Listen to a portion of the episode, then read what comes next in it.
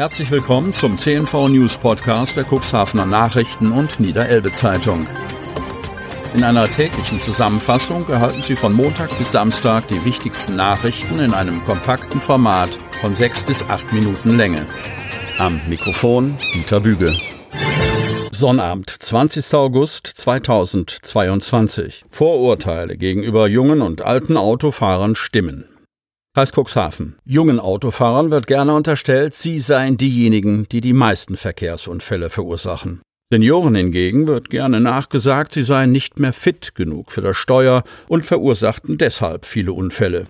Die Zahlen der Polizei Cuxhaven aus der Unfallstatistik des vergangenen Jahres zeigen, stimmt beides, aber gleichermaßen. Insgesamt hat die Polizeiinspektion Cuxhaven im Kreisgebiet im vergangenen Jahr 4.311 Unfälle registriert. Die Fahrer über 65 Jahre haben daran mit insgesamt 659 Unfällen einen Anteil von etwa 15 Prozent, schreibt die Polizei. Ebenso viele junge Fahrer zwischen 18 und 24, 663 Unfälle, machen ebenfalls etwa 15 Prozent aus. Die Annahme, dass mit steigendem Alter auch mehr Unfälle verursacht werden, lässt sich anhand der Zahlen der Polizei jedoch nicht belegen, berichtet Polizeisprecherin Britta Schumann. Ob die verursachenden Senioren maximal Mitte 70 oder Mitte 80 sind, macht sich in den Zahlen kaum bemerkbar. Die jüngere der beiden Gruppen schlägt mit genau 300 Personen zu Buche, bei der anderen Gruppe sind es 22 weniger. Erst danach nimmt die Anzahl deutlich ab. Nur 76 Verursacher waren zwischen 85 und 94 Jahre alt. Weitere fünf hatten den 95. Geburtstag hinter sich, so Schumann. Auch bei den Unfallursachen zeigt die Statistik, manche Klischees kommen nicht von ungefähr. Unfallursache Nummer eins ist bei Jung und Alt laut Polizei allgemeines Fehlverhalten. Warnung vor Telefonbetrügern. Kreis Cuxhaven.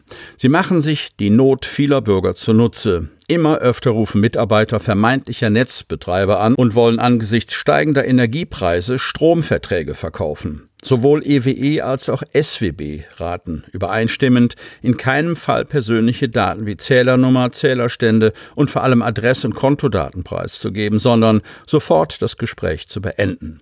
Sollte doch ein Vertragsabschluss zustande gekommen sein, könnten die Kunden von ihrem 14-tägigen Rücktrittsrecht Gebrauch machen. Wer sich verunsichert und bedrängt fühle, der sollte zudem nicht davor abschrecken, die Polizei zu verständigen. Die Betrugsmasche per Telefon ist bislang bei uns noch nicht auffällig in Erscheinung getreten, sagt Hauptkommissar Uwe Sandrock von der Polizeiinspektion Cuxhaven.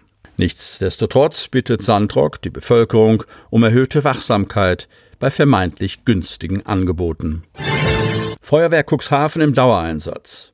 Cuxhaven. Gleich mehrmals ist die Cuxhavener Berufsfeuerwehr am Donnerstag ausgerückt. Bis in die Nacht hinein waren die Rettungskräfte gefordert. Gegen 9.50 Uhr ging ein Notruf in der Leitstelle ein, als ein Patient aus dem vierten Obergeschoss einer Wohnanlage im Stadtteil Dun gerettet werden musste. Über die Drehleiter wurde der Patient sicher ins Erdgeschoss transportiert.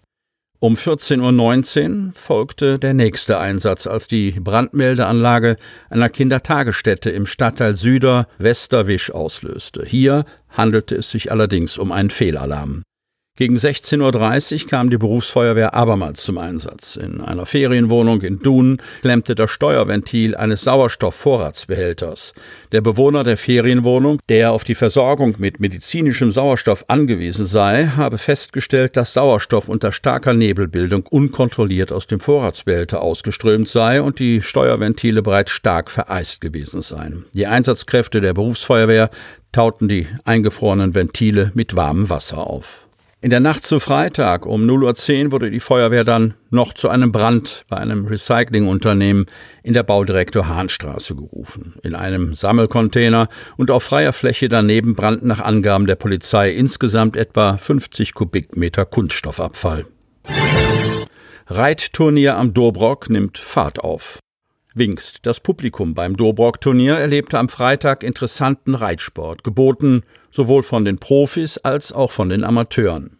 Den Anfang macht ein M-Springen, in dem Landesmeister Josch Löden vom Reitverein Zeven in beiden Abteilungen die erfolgreichsten Pferde, mit der siebenjährigen Hannoveraner Stute Calimera und dem sechsjährigen Holsteiner Hengst Klaus stellte. In einer Zwei-Phasen-Springprüfung der Klasse S sicherte sich der Aalhorner Patrick Bölle die ersten beiden Plätze mit der 15-jährigen Hannoveraner Stute Samba de Janeiro und dem siebenjährigen Hannoveraner Wallach. Platz drei belegte Josh Löden mit dem siebenjährigen niederländischen Warmblutwallach Sokero.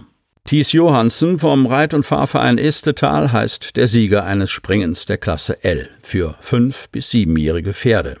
Der Buxtehuder, gerade mit dem goldenen Reiterabzeichen ausgezeichnet und zudem Landesmeister der jungen Reiter U25 geworden, erreichte mit der sechsjährigen Hannoveraner Stute Chamans Airquick die Wertnote 8,4.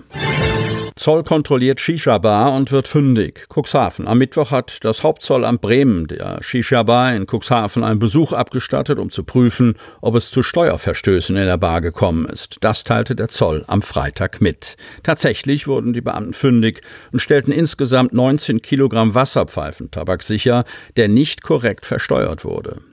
Demnach handelt es sich bei rund sieben Kilogramm um offenbar unversteuerten Wasserpfeifentabak, da entweder die steuerrechtlich vorgeschriebenen Steuerzeichen fehlten oder der Tabak vor Ort weiterverarbeitet wurde und dadurch die Tabaksteuer neu entstanden sei.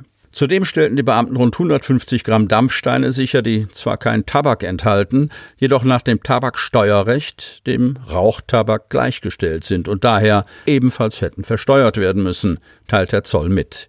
Gegen den betroffenen Inhaber der Shisha-Bar in Cuxhaven wurde noch vor Ort ein Steuerstraf- und Ordnungswidrigkeitsverfahren eingeleitet.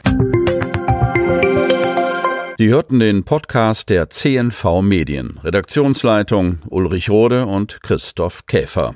Produktion Win Marketing, Agentur für Text- und Audioproduktion.